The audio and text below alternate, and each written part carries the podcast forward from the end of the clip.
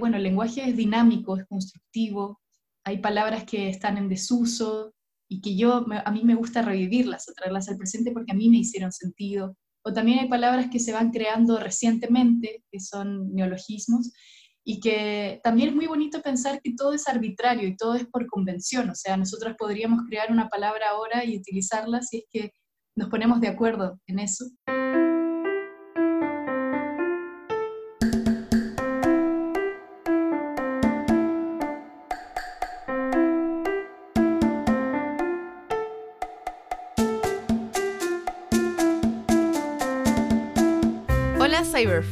Bienvenidos a un nuevo episodio de Dosis Creativa. Antes de comenzar el episodio de hoy, quería abrir un nuevo espacio de recomendaciones en el que les quiero compartir algún tipo de contenido que yo haya visto o escuchado durante la semana y que me haya inspirado o me haya hecho reflexionar. Seguramente ya muchos lo han visto, pero para los que no, les recomiendo que busquen en YouTube Wendy Ramos BBVA y que hagan clic en el primer video que dura aproximadamente una hora, un poquito más esto es algo que se ha viralizado en los últimos días y que seguramente ya han visto en redes, al menos el tráiler de los 4 o 5 minutos, pero les recomiendo sinceramente que lo vean completo y que se dejen inspirar durante la hora que dura este programa o este video con las palabras sinceras, amorosas y llenas de sabiduría que nos comparte Wendy Ramos. Y bueno, la idea es que esto se repita todas las semanas, que yo abra este espacio, ya sea para compartirles cosas que yo haya visto y que les pueda servir a ustedes, o que ustedes me recomienden cosas que quisieran compartir con el resto de la comunidad. Habiendo dicho esto, quería volver a compartirles el trabajo que se hace en Amantaní. Amantaní es una ONG que trabaja con jóvenes y artesanas de las comunidades de Corca y Guanoquite en la región de Cusco. A través del proyecto ético, las artesanas tejen pulseras a mano sin seguir patrones y explorando su propia creatividad. Durante la pandemia, Amantaní empezó a vender estas pulseras por catálogo y lo continúan haciendo hasta el día de hoy. Si es que están interesados, escríbanle un mensaje al equipo de Amantaní a través del Instagram, donde los pueden encontrar como UK, o contáctenlos por Facebook, donde los encuentran como Amantaní. Tienen pulseras en tallas S, M o L y una gran variedad de diseños y colores. Y acuérdense que todo está hecho a mano. Ustedes pueden ponerse las pulseras, pueden hacer ejercicio y pueden bañarse con las pulseras sin problemas porque se secan al toque, así que no es necesario sacárselas. Y lo más importante es que con cada pulsera ustedes están ayudando a los programas y proyectos de Amantaní. Así que aprovechen para comprar ya sea para ustedes o para regalar alguna pulsera a otra persona. Y para finalizar, quería compartirles un emprendimiento que me encanta y se llama Flora Granel. Flora Granel nace frente a un contexto incierto y se apoya en las flores como herramienta para sanar y para expresar emociones, buscando reflejar en el exterior lo que se siente en el interior. En Flora Granel ustedes pueden elegir las flores sueltas por vara para armar composiciones y sobre todo pueden apoyarse del talento del equipo que les juro es realmente sorprendente. Sé que muchas personas acá en Lima están pasando mucho más tiempo en casa, probablemente haciendo home office, y tal vez este sea un buen momento para regalarle a su espacio y a ustedes mismos un poco de arte floral. Si quisieran regalarle arte floral a alguien más, pueden describirle al equipo cómo es la persona a la que le quieren regalar y ellos les harán propuestas realmente acertadas. Y eso se los digo por experiencia propia. Flora Granel les está ofreciendo un descuento de hasta 15% en pedidos de mínimo 30 soles, delivery no incluido. El descuento aplica por una semana desde hoy lunes si dan el código dosis creativa. Si quieren más información, búsquenlos en Instagram como Flora Granel, todo junto, y ahí van a tener las respuestas a todas sus preguntas. Sin más, les presento a la persona entrevistada de hoy. Romina Samaniego es una persona y artista miscelánea. Ella es fonaudióloga de profesión y creadora de Palabra Significativa, un movimiento artístico, educativo y cultural que mira conscientemente el poder, la belleza y la capacidad terapéutica e inspiradora de la palabra. Bueno, para todos los que no conocen a Romy, Romy ahorita está en Chile. Sí, así es, Santiago. Y yo estoy en Lima, Perú, así que este es uno de los grandes beneficios de la tecnología. Eh, para comenzar, ¿qué tal si le compartes un poquito a la comunidad qué cosa exactamente hace una persona que es fonoaudióloga? Bueno, la fonoaudiología es una, una profesión dentro del área de la salud, pero que también tiene, integra muchas otras disciplinas tiene que ver con la comunicación, con la terapia hacia la comunicación, hacia el lenguaje, el habla, la voz y también la deglución, eso ya es mucho más clínico, que tiene que ver con eh, tragar, dicho de manera coloquial, digamos. Entonces, eh, me gusta mucho eh, que tiene esa interdisciplina porque por un lado puede trabajar en personas, niñas, niños, que es bastante común. Por ejemplo, las personas eh, conocen más de la fonoaudiología cuando decimos como, claro, le enseñamos a decir la R a los niños, por ejemplo. Pero es muchísimo más que eso. Tiene una área también eh, a nivel de cognición y, y se podría decir que, claro, es una terapia como dentro de, la comunicación. Em, entonces, por ejemplo, podemos estar con personas de, distintas, distintos rangos etarios, poder ayudarlos.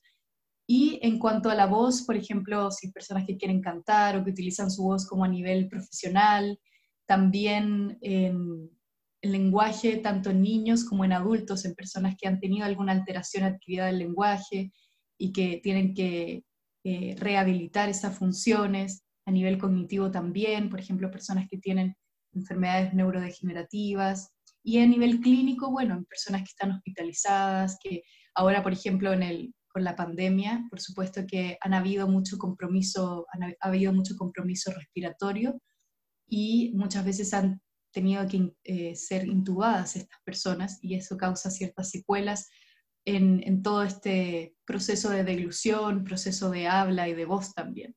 Entonces, nuestra, nuestra misión es ayudar en mantener, optimizar estas funciones, mejorar las funciones tanto en el habla, en la deglución, en la voz, en el lenguaje, en la comunicación en general. Y es algo que me gusta mucho, sentía que, que cumplía o en realidad integraba muchas, muchas áreas que a mí me interesaban. O sea, en el colegio, por ejemplo, me encantaba el lenguaje y no era tan común. Claro, entonces la fonobiología es súper compleja, ¿no? Porque abarca muchísimos aspectos. Claro, es que hay una dimensión, por ejemplo, más educativa en colegios con programas de integración o escuelas de lenguaje que, existen aquí, eh, que son más especializadas a, niños que tienen trastornos del lenguaje. Por otro lado, nos movemos en distintos lugares. Por otro lado, puede ser hospitales, podría ser como eh, casas de, adultos mayores también eh, de forma independiente o en academias de canto, eh, de actuación también. Entonces sí, es muy variado y muy completo y complejo.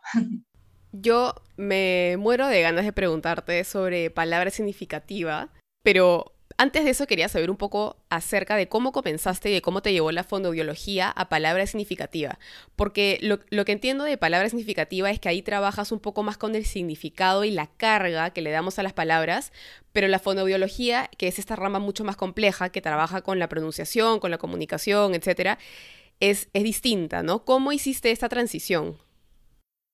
Bueno, para mí, mirando en retrospectiva, siento y veo toda la relación que hay de una mirada más espiritual, más emocional de las palabras, en vez de que sea algo académico y lingüístico, eh, aunque está todo mezclado. Pero en realidad no fue algo muy consciente, como tan planificado. De hecho, eh, fue a partir de, momentos de vulnerabilidad, de, detenerse, de parar de, todo lo que yo estaba haciendo en las distintas actividades y muchas actividades en las que yo siempre estoy, entonces estaba como docente en mi universidad eh, en el área de lingüística, también trabajando de forma independiente y pasaron ciertas cosas que me hicieron cuestionar un poco este camino y también cosas de la vida que de cierta forma me llevaron a un, un momento como de reposo, de repliegue y de introspección.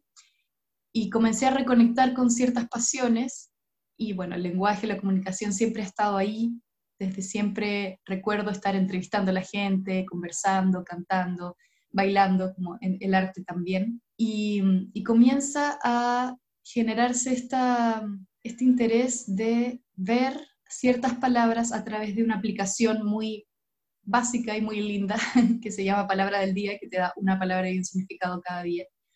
Entonces sentía que algunas palabras me llegaban de una forma distinta, como resonaban en mí más profundamente y además me removían de forma positiva o esperanzadora, como mm, me hacían pensar, reflexionar, a veces escribía algo sobre, sobre esa palabra y así eh, comenzó a nacer palabra significativa, que en un momento, o bueno, en ese momento yo pensaba que estaba muy alejado o era ya tomar otro camino, casi como que ya estaba cerrando un poco la puerta a la fonoaudiología más tradicional. Y en realidad eso quedó un poquito en stand-by, como hasta ahora incluso como la, la fonoaudiología de forma más, eh, más tradicional, pero eh, ahora que lo pienso, por supuesto que está todo conectado. O sea, yo siento que hay una relación muy grande y lo veo como desde una forma de habilitación lingüística.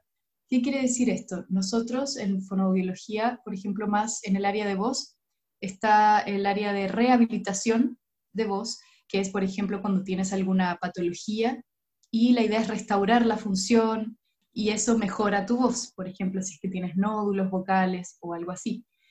Pero también está la habilitación vocal, que es la optimización, es como intentar que toda la función vocal que tú usas constantemente, por ejemplo, más para personas que son conductores de radio o que son cantantes o actrices, actores, eh, tienen que tener esa función muy bien cuidada. Entonces son como ejercicios, por ejemplo, o cuidados especiales para, para que tú puedas eh, maximizar el uso correcto de la voz. Y en mi caso siento que es una habilitación lingüística, o sea, es optimizar también tu, tu uso del lenguaje, tu conciencia de, de cómo las palabras impactan, de qué, importancia tiene elegirlas adecuadamente y también desde, desde esto más sensible de cómo te pueden llevar a distintos lugares, a inspirarte, a traer algo al presente que está en tu vida, reflexionar sobre eso, contemplarlo. Entonces siento que sí hay una conexión muy fuerte y ya últimamente he estado he sentido un poquito el llamado de conectar esto de forma muy eh, calmada, amigable, porque claro, en un momento yo sentí como que estaba, tenía que elegir o algo así, pero ahora lo veo de una forma más conciliadora, como quizás, por ejemplo, poder integrar o de cierta forma utilizar estas palabras significativas en terapia fonoaudiológica, también tener algún tipo de producto especial que se pueda utilizar en las terapias. Entonces siento que me ha abierto una ventana gigante que, bueno, pasó así como tenía que, ir sucediendo todo este proceso y siento que he tenido un crecimiento personal muy grande como para después eh, volver quizás a cosas que estaba haciendo anteriormente dentro de la fonoaudiología o de, otras de otras áreas y verlas desde una forma más abierta, más creativa, que también es lo que nos convoca aquí, como que no hay solo una posibilidad y no es como que hacer lo que era de, es debido, lo que yo siempre, siempre me enseñaron que tenía que hacer o algo así. Entonces, em, ese es como un poquito el viaje que, claro, ahora, ahora yo siento que se conecta totalmente con la fonoaudiología y que siempre estuvo todo eso en mí. Entonces, para mí, yo siento que palabra significativa soy yo, pero yo soy muchas otras cosas más también. Y, eso también ha sido un proceso, como de poder ver este, este proyecto como uno de muchos que pueden haber. Y eso también me lo ha dado esta convicción o validación de mi creatividad y de todas las posibilidades que puede y las formas que puede tomar. Claro, lo lindo de esto es que de alguna forma todo está conectado, pero a la misma vez entró mucho de tu propia creatividad para poder desarrollar tu emprendimiento. Que tú le, que tú le hayas dado como esta vuelta o, este nuevo matiz a esto de la fonobiología que tú ya conocías ha sido una parte crucial en todo esto. Y creo que por lo general lo que suele suceder es que terminamos en una profesión porque hemos tenido algún tipo de estudio o preparación y salimos con un cartón y nos han explicado cómo tenemos que ejercer. Y en muchas ocasiones esto hace que nos ciñamos al pie de la letra a lo que hemos aprendido porque creemos que si no nos adherimos al molde podemos fracasar o ir incluso en contra de lo que conocemos. Y creo que ahí la parte de la creatividad tiene mucho peso porque nos ayuda a seguir expandiendo lo que conocemos y, a seguir explorándolo en otros campos que pueden ser novedosos tanto para nosotros como para el resto del mundo, ¿no? Sí, por supuesto, es poder tener como una especie de empoderamiento creativo, como de decir, sí, yo soy una persona creativa, creo que todos lo somos, y que eso es infinito que, que es como permitirse un poco, como permitirse salir de esta, de esta caja en la que yo estaba muy, muy cómoda, la verdad. Y eso pasó también, como que todo me retroalimentaba de que tenía que seguir ese camino. Siempre me fue muy bien en el colegio, en la universidad también. muy bien, entre comillas, digamos, como lo que se esperaba y respecto a notas, o sea, como ah, bajó ese parámetro y ya tenía el camino de seguir estudiando afuera y todo. Y de hecho siempre me ha llamado la atención eso, solo que ahora es distinto, es mucho más significativo, como que también hay un tiempo como de maduración como para saber realmente qué te hace sentido y no estudiar por estudiar, que bueno, me encanta estudiar, pero digamos que ahora soy más consciente de qué cosas son las que realmente me llaman y que me pueden aportar para mi bienestar, más que como de cómo me verán las otras personas de lo que yo estoy haciendo. Y, respecto a lo que comentabas de fonoaudiología y la relación con, palabras significativas, también hay una visión muy, muy linda que yo siempre digo en los talleres, que es respecto del lenguaje, de los fundamentos, digamos, como bases más teóricas, que, bueno, el lenguaje es dinámico, es constructivo, hay palabras que están en desuso y que yo, a mí me gusta revivirlas o traerlas al presente porque a mí me hicieron sentido, o también hay palabras que se van creando recientemente, que son neologismos, y que también es muy bonito pensar que todo es arbitrario y todo es por convención, o sea, nosotros podríamos crear una palabra ahora y utilizarla si es que nos ponemos de acuerdo en eso. Entonces también visto, filosofando un poco desde las bases teóricas así del lenguaje, de la comunicación, me parece que todo resuena mucho con palabras significativas y que todas las personas pueden acceder a esa, a, esa conexión más espiritual con las palabras. Entonces también es, es bonito pensar que, bueno, las palabras representan nuestra realidad, o sea, como el lenguaje en sí, estos signos lingüísticos, y por supuesto que nuestras realidades son muy distintas. Entonces ahí también se hace la relación con que tenemos palabras distintas que vamos habitando, que vamos conociendo. Entonces nuestro vocabulario ya visto como más teórico, claro, nuestro léxico es distinto y todo según nuestra experiencia de vida por ejemplo, personas que han crecido en otros ambientes, no sé, en el campo, y que han tenido que hacer trabajos relacionados a eso, conocen, no sé, bien las herramientas que se utilizan, no sé, yo no sabría nombrar ciertas, ciertos elementos, y así también de forma más abstracta más profunda. Y hay palabras a las que prestamos más atención también, siento yo, en distintos momentos de nuestra vida. Entonces, esas como palabras que vamos habitando, que, nos van conectando más con nosotras mismas, con nosotros mismos y nos permiten también poder comprendernos más y aceptarnos. Yo lo veo desde, desde el autoconocimiento, desde la autovalidación y primero eh, como vivido por mí, porque fue este proceso de terapéutico de sanación que me llevó a crear todo esto, que creo que si es que me hubiera sentado a pensar en un emprendimiento o en algo así, no hubiera salido. No, no hubiera pensado en esto porque es trabajar con algo que tenemos de forma tan cotidiana, que está en nuestro día a día, el lenguaje, las palabras, conversando a través del habla o a través de algo escrito, pero es un giro quizás tan, una mirada un poquito, eh, darle la vuelta, como tú mencionabas, de una forma tan sutil pero tan poderosa. A mí me encantan los emprendimientos que nacen de una necesidad propia de la persona y de un camino propio, porque al hacerlo se resuelve una necesidad que, que esa persona está teniendo en el momento, ya sea una necesidad espiritual o económica o lo que sea, y esto tiene eventualmente un beneficio grandísimo para los demás también.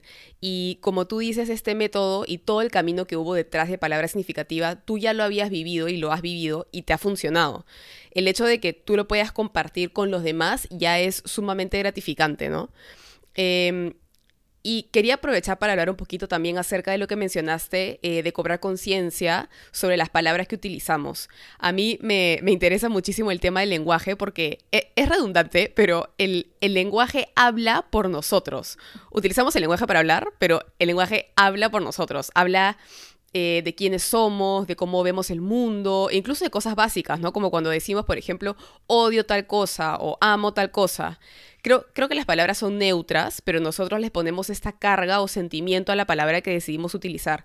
Y finalmente el lenguaje es una herramienta que nos permite conocernos un montón. Es interesante ver... Eh, no sé si utilizamos jergas, si utilizamos lisuras, muletillas, si no sé, yo, muletillas, yo.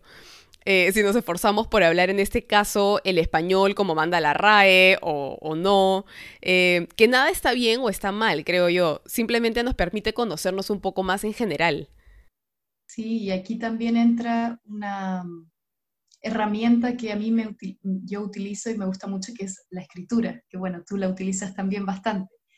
Siento que hay, como tú mencionas, las palabras y cuando las hablamos es algo efímero, es algo que es impermanente, o sea, se, va transmitiendo por el aire y listo, después desaparece, pero no en nosotros. Eh, más aún si son palabras que sentencian, o sea, bueno, las palabras pueden ser como un arma, un arma constructiva o destructiva, entonces es importante tener conciencia de eso, revisar también algunos significados que, que tú das por hecho quizás, pero quizás no es la palabra que realmente querías decir, o a veces algunos significados de palabras comunes que te producen, o a mí al menos me han producido una sensación muy mágica, como que el significado de esta palabra es como poesía en sí misma.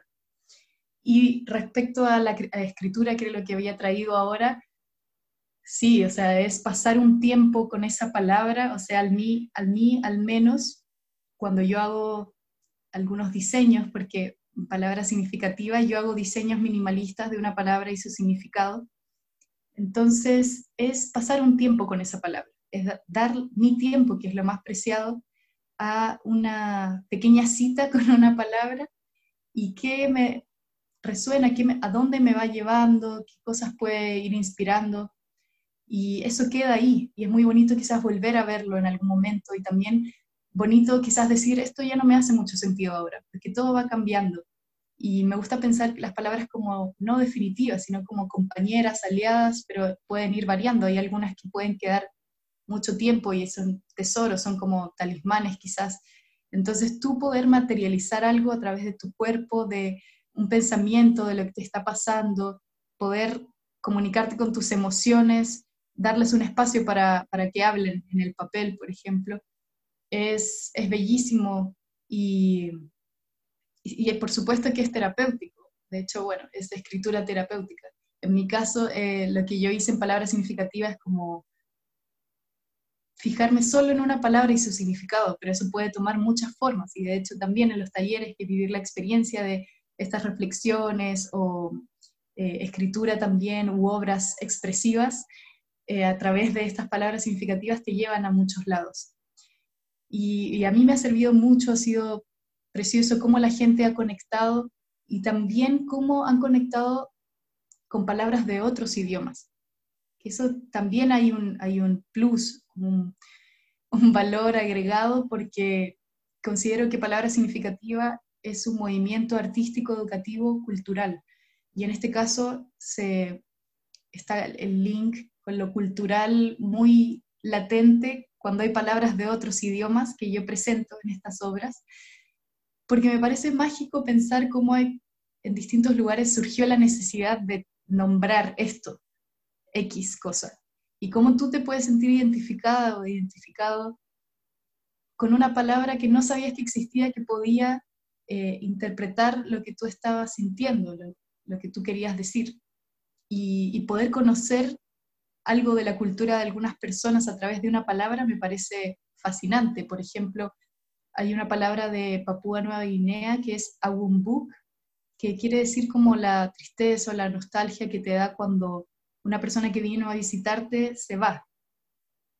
Entonces no es solo eso, o sea, es pensar, wow, entonces a estas personas eh, les importa mucho, no sé, que la gente vaya a visitar y además que tienen una, como un hábito de, poner un, tacho con, agua fuera de las casas, como para que se lleves todas las cosas más de vibras negativas, no sé, que cuando de esa persona que estuvo ahí, como de limpiar un poco el ambiente. Entonces, son distintas acciones implicadas en una palabra que, que es como te acerca al mundo, que es donde estamos. Entonces, es muy bonito también pensarlo así cómo puede expandir nuestras sensaciones, emociones, pensamientos, una sola palabra o un conjunto de palabras y, aprender también palabras nuevas.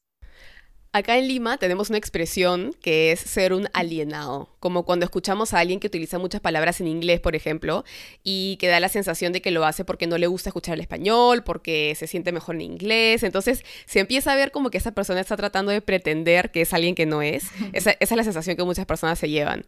Eh, pero creo que es bastante, es, depende bastante de quién quién mire esta situación, ¿no? Es cuestión de repente de cambiar el chip y entender que el idioma, cualquier idioma es rico y que si hay personas que tienen el acceso a conocer otro idioma y utilizar palabras para poder eh, ponerle nombre o un nombre más acertado a eso que sienten o algún objeto en específico o algo así, eh, no está mal tampoco, ¿no? Es una línea como bien delgada. Claro, me imagino que pueden haber casos donde quizás sí sea la, la pretensión y todo, pero es más que todo admirar, como admirar a las palabras que son muy, que se conectan mucho contigo o que de verdad están diciendo lo que tú querías decir y mirarlas desde ahí, no como desde como una apropiación cultural o algo así, sino que desde palabras que pueden representar y que pueden ser herramientas para comunicarte de forma más efectiva y, y que la otra persona pueda entender mejor y comprender mejor lo que tú quieres decir. Claro, y siempre acompañar eso con el respeto que se merece el otro lenguaje, ¿no?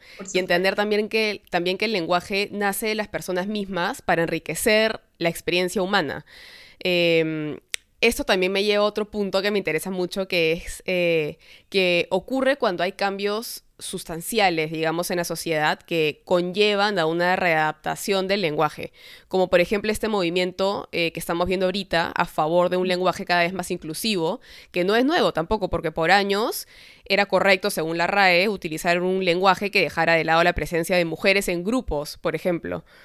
Eh, ahora por cuestiones de mayoría sí se puede decir, por ejemplo, todas, si es que hay más mujeres que hombres, cosa que antes no se aceptaba, y y ahora sí es correcto según la RAE, eh, y ahora la sociedad utiliza y pide el cambio a la aceptación de palabras como todes, eh, que justamente ese tipo de lenguaje tiene una mirada más inclusiva hacia las personas no binarias en este caso, ¿no? Y es interesante que algunas personas no estén de acuerdo con este cambio y creo que no es solo una cuestión del lenguaje, sino como, como lo que decía antes, que está ligado a esa carga que le ponemos a las palabras y a lo que representan. Y es interesante aprender a entenderse a uno mismo a través del lenguaje, ¿no? ¿Qué me acomoda y qué no? ¿Qué prejuicios tengo? ¿Qué ideas tengo? ¿Qué acepto y qué no? Sí, me parece que la palabra que tú mencionaste sobre el respeto, de utilizar palabras de otros idiomas, pero también de los distintos lenguajes, porque creo que, como habíamos mencionado, eh, hay una representación o es un espejo de los caminos que vamos transitando, en qué lugares estamos y todo. Entonces también hay, siento que un respeto ahí que, que debemos tener por las otras personas. Y este tema es, sí, está muy en boga. Creo que yo sigo manteniendo mi, mi, fervientemente que el lenguaje es dinámico, o sea, las cosas van cambiando, que quizás hay cosas que no comparto, pero tampoco es como que, que voy a querer cambiar en las otras personas. En mi caso, yo prefiero usar mucho, eh, hablar de personas o hablar algo que tenga que ver con, con algo mucho más macro, pero, pero también utilizo en realidad más que todo escrito, como todos y con, con una X en mi caso no me parece que sea algo ofensivo al lenguaje o algo así. Creo que son distintas maneras de comunicarse y, y, tampoco me puedo hacer cargo de cómo las otras personas lo estén tomando. O sea, incluso he pensado, quizás hay personas que siguen palabras significativas y que eso podría hacerles ruido de, cierta forma y bueno, me van a dejar de seguir quizás y está bien, porque también me interesa estar eh, y creo que es una, una relación mucho más fructíferas y ambas partes están como en la misma sintonía. Y, y también es bonito pensar que yo voy a seguir también transformándome, entonces hay cosas que pueden seguir cambiando. Pero sí, definitivamente ese tema eh, y de cómo se puede ir cambiando y cómo pueden ir naciendo nuevas palabras en ciertos grupos más, más pequeños o no tan pequeños, es muy lindo porque justamente está representando cómo en el mundo este lenguaje es dinámico y también viéndole ya desde forma más personal cómo el lenguaje de cada una de nosotros, cada uno de nosotros es también dinámico, que era, es como mi gran, quizás mi gran tesis, no sé, como dentro de palabra significativa, como podemos pasar un tiempo con una palabra y después con otra y qué sucede con eso. Eh, a mí me gusta entender o tratar de, conocer qué significan desde palabras como por ejemplo lo que tú contabas de Papúa Nueva, Nueva Guinea, que tiene una definición compleja y sentimental, desde eso hasta palabras que se consideran jerga y ver cómo nacieron esas palabras. Eh, siempre me gusta tratar de adivinar como quién fue la primera persona que utilizó esta palabra, con quiénes estaba, cómo así pegó la palabra, cómo se expandió a más personas. Ese movimiento transparente, invisible, que nadie ve, mientras que la palabra hace su camino hasta llegar hasta ti, ¿no? Sí, me pasa lo mismo y más aún aquí en Chile, porque hay muchísimos chilenismos, muchas palabras que todavía sigo aprendiendo y ya tengo 17 años aquí viviendo. Y, y sí, es fascinante porque es simplemente esta convención y que otras personas crean que este concepto es útil para mí, entonces lo voy a utilizar. es algo que, que a veces cuesta como poder llegar al inicio, al origen de lo que... Y hay, bueno, hay muchos libros y personas que estudian eso y me parece también muy lindo porque es parte de, de toda la, como la idiosincrasia o como la cultura también, que es, que es muy valorable. Creo que también hay, hay esta, esta visión como de la, del lenguaje en cuanto a la sociedad, en cuanto a la cultura, que, es muy rico porque también da cuenta de, como tú mencionabas, los distintos cambios sociales, distintos políticos, económicos, de todo. Esto me lleva a pensar también que cuando tú describes palabra significativa, lo describes como arte lingüístico. Y para mí, dos de las palabras que más me cuesta definir son creatividad y arte, porque siento que como muchas cosas en la vida pertenecen a un área sumamente gris. Entonces, para mí un día la palabra arte significa una cosa y para el día siguiente yo ya me conecté con otro ejemplo, con otra definición que siento que lo, que lo define lo define mejor y de pronto mi primera definición ya se quedó corta y mi concepto del arte ya cambió por completo. Cuando tú defines arte lingüístico, ¿a qué te refieres con la palabra arte? Sí, en realidad para mí es la oportunidad de conectar con la sensibilidad. Eso es. Y cómo, se, cómo lo expresas, que pueden haber maneras infinitas. Y de ahí también viene la creatividad, que es este, acción y efecto de crear. O sea, esa es la definición realmente formal, que a mí me, hace mucho sentido, porque muchas veces ha sido cautiva por la, el arte de forma académica, o sea, como si la creatividad o el arte en sí estuviera solamente resguardado para personas que han estudiado formalmente arte. Y eso a mí no me parece que es así. Creo que estas personas eh, que son estudiosas del arte, yo tengo un respeto enorme y me parece que tienen una, sensibilidad muy desarrollada o al menos que quizás se, se va desarrollando más, pero tampoco es algo claro, no es algo solamente propio de, estudiar arte, sino que también es de todas las personas, que somos seres emocionales y sensibles, pero no siempre nos permitimos serlo o ver eso. Y para mí arte lingüístico, ese concepto nació desde las obras que yo hacía, que yo hago, estos diseños que, que claro, es una forma de representar la realidad, que también dentro de la definición formal de arte está eso, como de de ciertas formas que puedes, con las que puedes representar tu realidad o expresar lo que te está pasando, tu conocimiento del mundo. Y, y para mí es una combinación muy bonita que tiene que ver con, con mi vida en general, el arte y la comunicación o el lenguaje, y el arte en distintas formas. Entonces, em, sí, creo que sí va cambiando quizás esa, esa concepción, pero en mi caso siento que fue el conectar con la sensibilidad y la, la vulnerabilidad también. Esa palabra ha sido bastante, bastante importante para mí en todo este tiempo desde la génesis de palabra significativa, porque justamente en el momento más vulnerable y en el que todas mis barreras cayeron, todas las, las estos como, como campos de defensa que yo, yo tenía, fue cuando surgió todo esto, en el momento donde sentía que no tenía mucho que perder, entonces estaba totalmente en cero como para, para hacer algo desde esa reconstrucción. Y ahí jugó mucho la creatividad eh, y es como darse el espacio para, porque creo que está siempre, siempre el arte o la creatividad, eh, la innovación. En todas las cosas que hacemos, podríamos interpretar como, claro, tú creaste esto o tú innovaste con esto, incluso en comer, en la comida, en cocinar, digamos, en, en lo que escribes, en, no sé, creo que en todas las acciones, o sea, si miras un lugar, si lo estás mirando desde cierta forma, también sería distinto que mirarlo desde otra y eso te aporta creatividad, no sé, como creo que mis, mis grandes palabras que están ahí contenidas en arte hoy, porque lo voy a responder así, desde como un ejercicio de palabras significativa, sería sensibilidad, vulnerabilidad e inspiración. Estoy de acuerdo porque cuando, por ejemplo, hablamos de un arte más visual, de un arte con las manos, como la pintura o la escultura, eh, cuando hablamos de los grandísimos museos, hay piezas que clasifican y entran a estos museos. Y de repente cuando uno va al museo y ve la obra, dice, no puedo creer que esta obra esté en este museo de gran prestigio, como entrado acá, como la han aceptado, esto es inconcebible.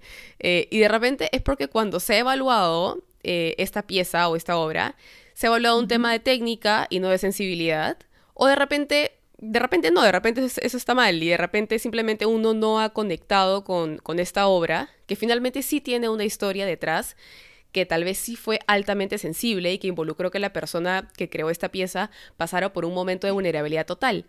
Entonces, creo que siempre hay un factor subjetivo en el arte pero creo que también hay creatividad en las pequeñas cosas de la vida y ese es un poquito también el motivo de este podcast, ¿no?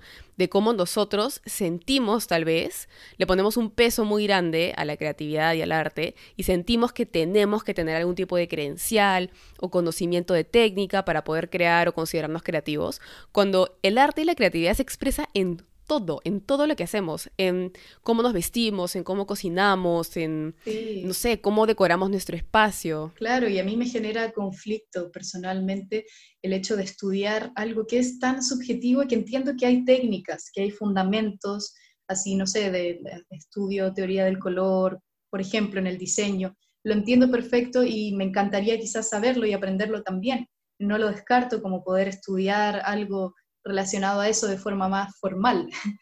Pero, pero no sé, siento que eh, en mi caso mi hermano mayor es artista visual y, y como esto que, estas obras que tú vas produciendo y que son evaluadas y juzgadas igual por otra persona de una forma objetiva, entre comillas, como en cuanto a una rúbrica o a notas, números, pero que pueden calar muy, muy adentro como en las, en las críticas que hayan, quizás no, no de la técnica, porque ahí podría ser un poco más objetivo quizás, sino como desde el concepto que tú quisiste desarrollar. Entonces creo que, wow, yo admiro mucho eso porque quizás yo no podría, bueno, yo creo que cuando salí del colegio definitivamente no estaría con una maduración tal como para estar enfrentada a eso como sentirme evaluada por mi arte.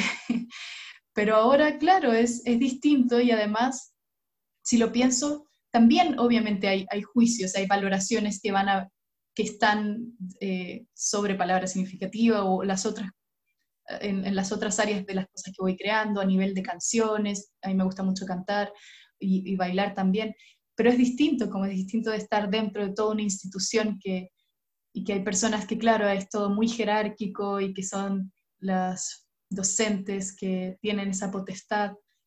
Entonces, bueno, ahora, claro, esta reflexión salió de ahora, nunca quizás la había tenido, pero es, es fuerte cómo, cómo se puede ir eh, concibiendo el arte en, en, distintos lugares, en distintos momentos de nuestra vida.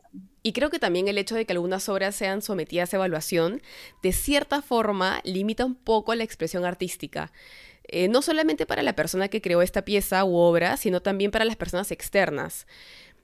Ya uno no se siente tan libre de, de hacer una exploración interna o de, de ver que puede producir, porque finalmente si lo que yo produzco va a ser comparado con un estándar de belleza o de técnica que es reconocido a nivel mundial y mi exterior se va a dar cuenta que yo soy un fraude total o que produzco algo que no es estéticamente hermoso. ¿Qué tan libre me siento entonces de llevar a cabo esta producción y estar contenta con el resultado final? Bueno, y ya que estamos hablando del, arte lingüístico como tal, ¿por qué no nos cuentas un poquito acerca de tus talleres? ¿Qué es lo que pasa cuando, cuando una persona asiste a un taller de palabra significativa?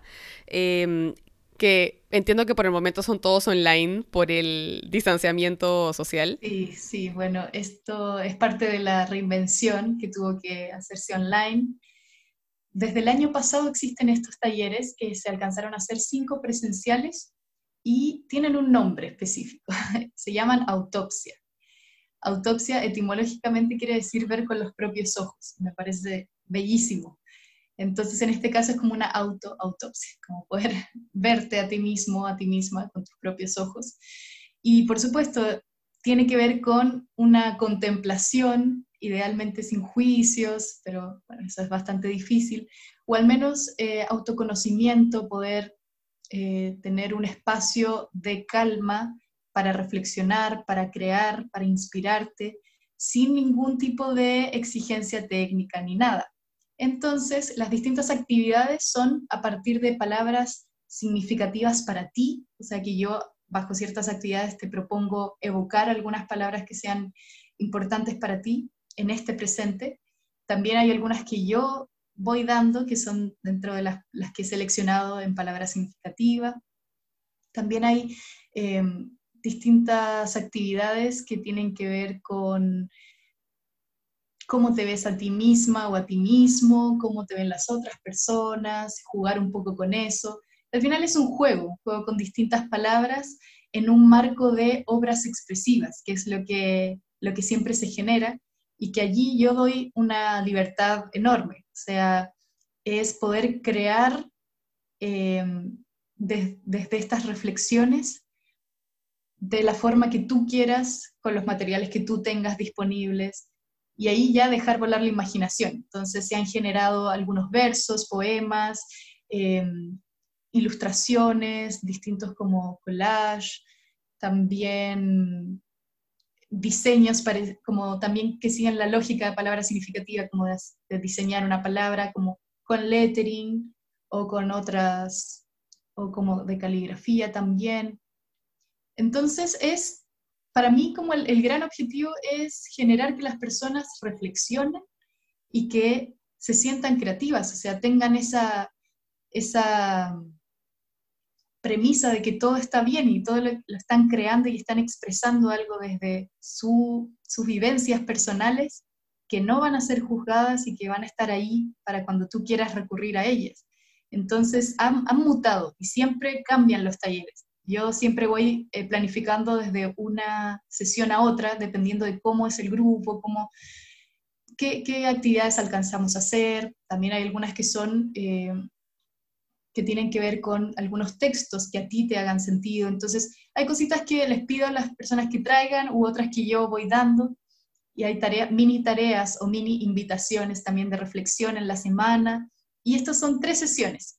Todos los sábados yo estoy repensando un poquito también los distintos horarios o cómo van a ser. A veces me dan ganas de hacer solamente una sesión o quizás otra versión que sean dos sesiones. Pero la, el gran propósito es tener un espacio para detenerse, que fue lo que a mí me sucedió en un principio. O sea, yo siempre estaba ahí en la máquina, todo rápido, y pasó algo que me hizo detener y poder ver otras cosas eh, de forma más consciente, más prestando más atención. Y aquí, bueno, surgen muchas cosas, siempre es todo nuevo, que me encanta, y hay algunas también co-creaciones entonces, es un espacio de viajar a través de las palabras donde no necesitas tener ningún tipo de conocimiento de arte ni literatura, así a nivel formal. Y, mm, para todas las personas, en realidad ha sido un público bastante variado y, también eh, distintas reflexiones y vivencias distintas.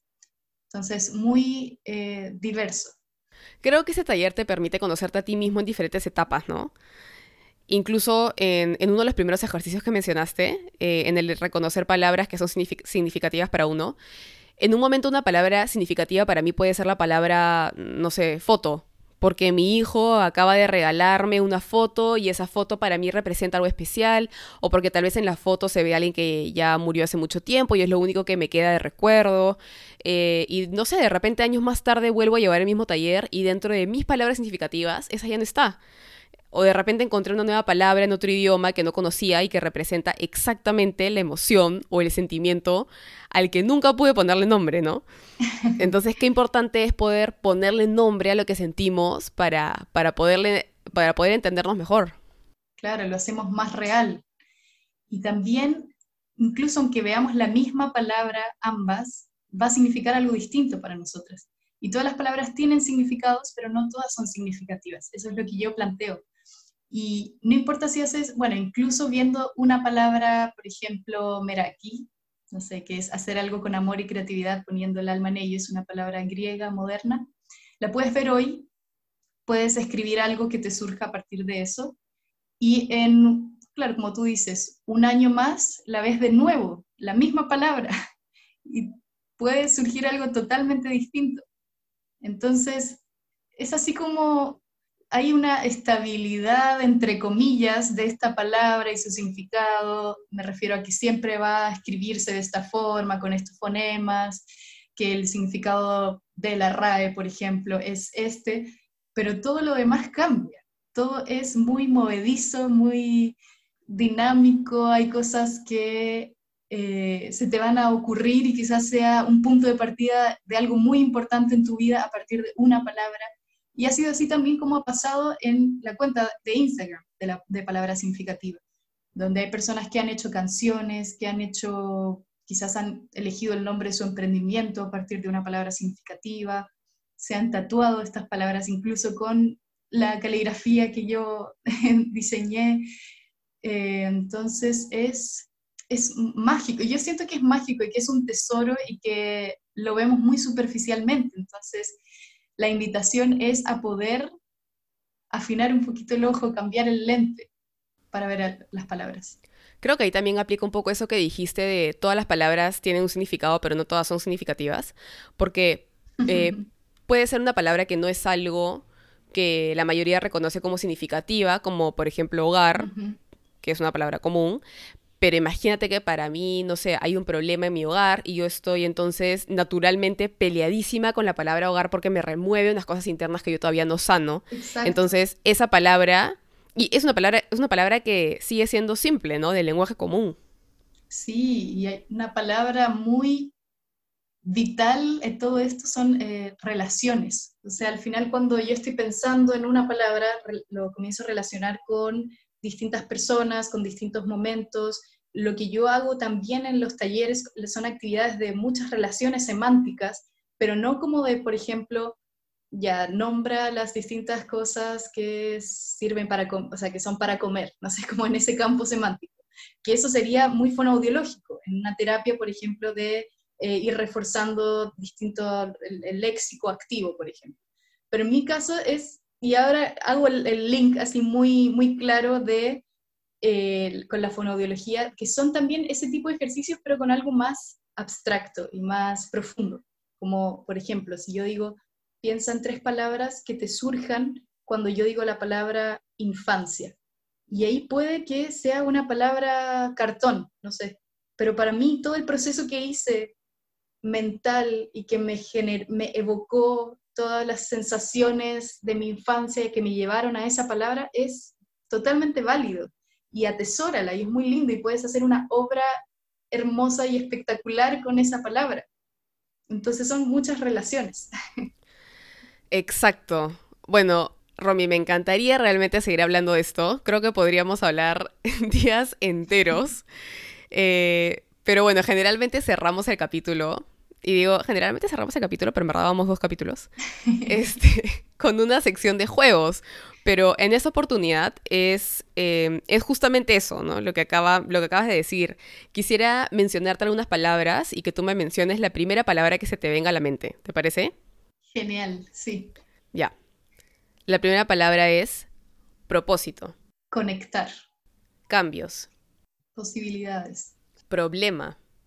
Ventana. Creación. Tesoro. Arte. Siempre. Magia. Vida. Qué hermoso. bueno, parte de este podcast es eh, dar recomendaciones acerca de cómo podemos encontrar y desarrollar la creatividad en la vida cotidiana.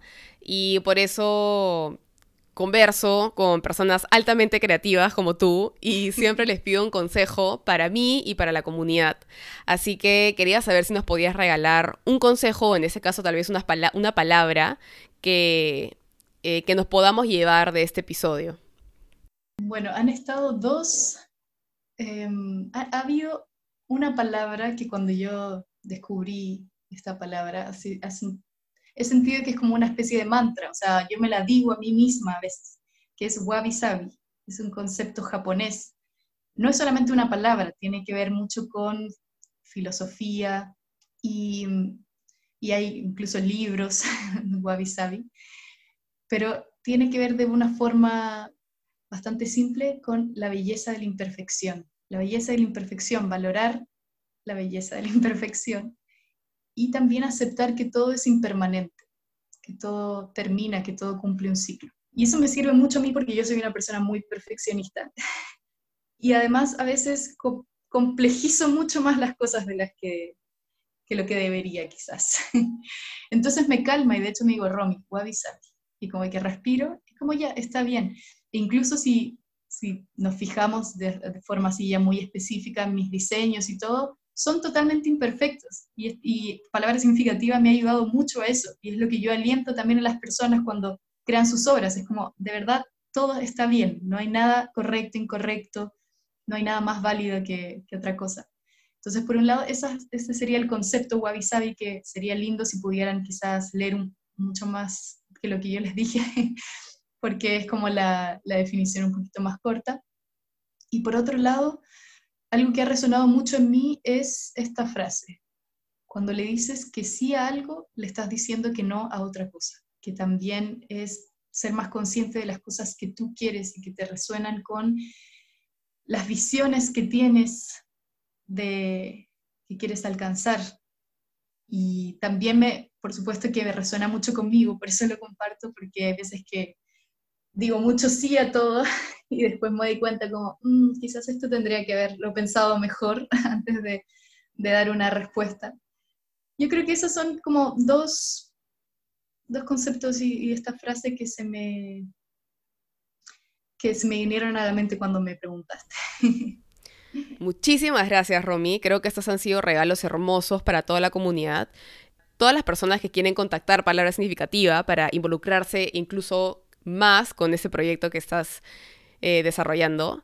Sí, diría. O, de repente quisieran no solamente llevar un taller, sino de repente adquirir alguno de los productos que, que están a la venta, ¿dónde pueden escribirte? Bueno, hay distintos productos digitales y físicos, entonces los digitales podrían ser mucho más accesibles para las personas de Perú y los talleres también. Eso todo está en la página www.palabrasignificativa.com y también en el Instagram, que es la, red social más utilizada y más eh, popular de palabra significativa. El Instagram es arroba palabra.significativa. Y para el último consejo, que esto sí es ya, es mirar a las palabras de una forma más consciente, prestando un poquito más de atención. Y no necesitas tanto tiempo para quizás pensar en una palabra que te haga sentido hoy y poder escribir un escrito pequeño de por qué o qué te genera esa palabra hoy y poder tenerlo ahí como una como un registro, como un no sé, una un acompañante de tu, de tu experiencia de vida, de autoconocimiento, de, de autoaceptación también.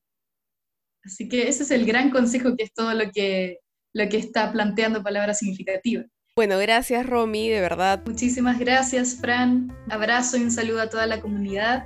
Estoy muy feliz, eh, agradezco nuevamente la invitación y espero que nos veamos pronto.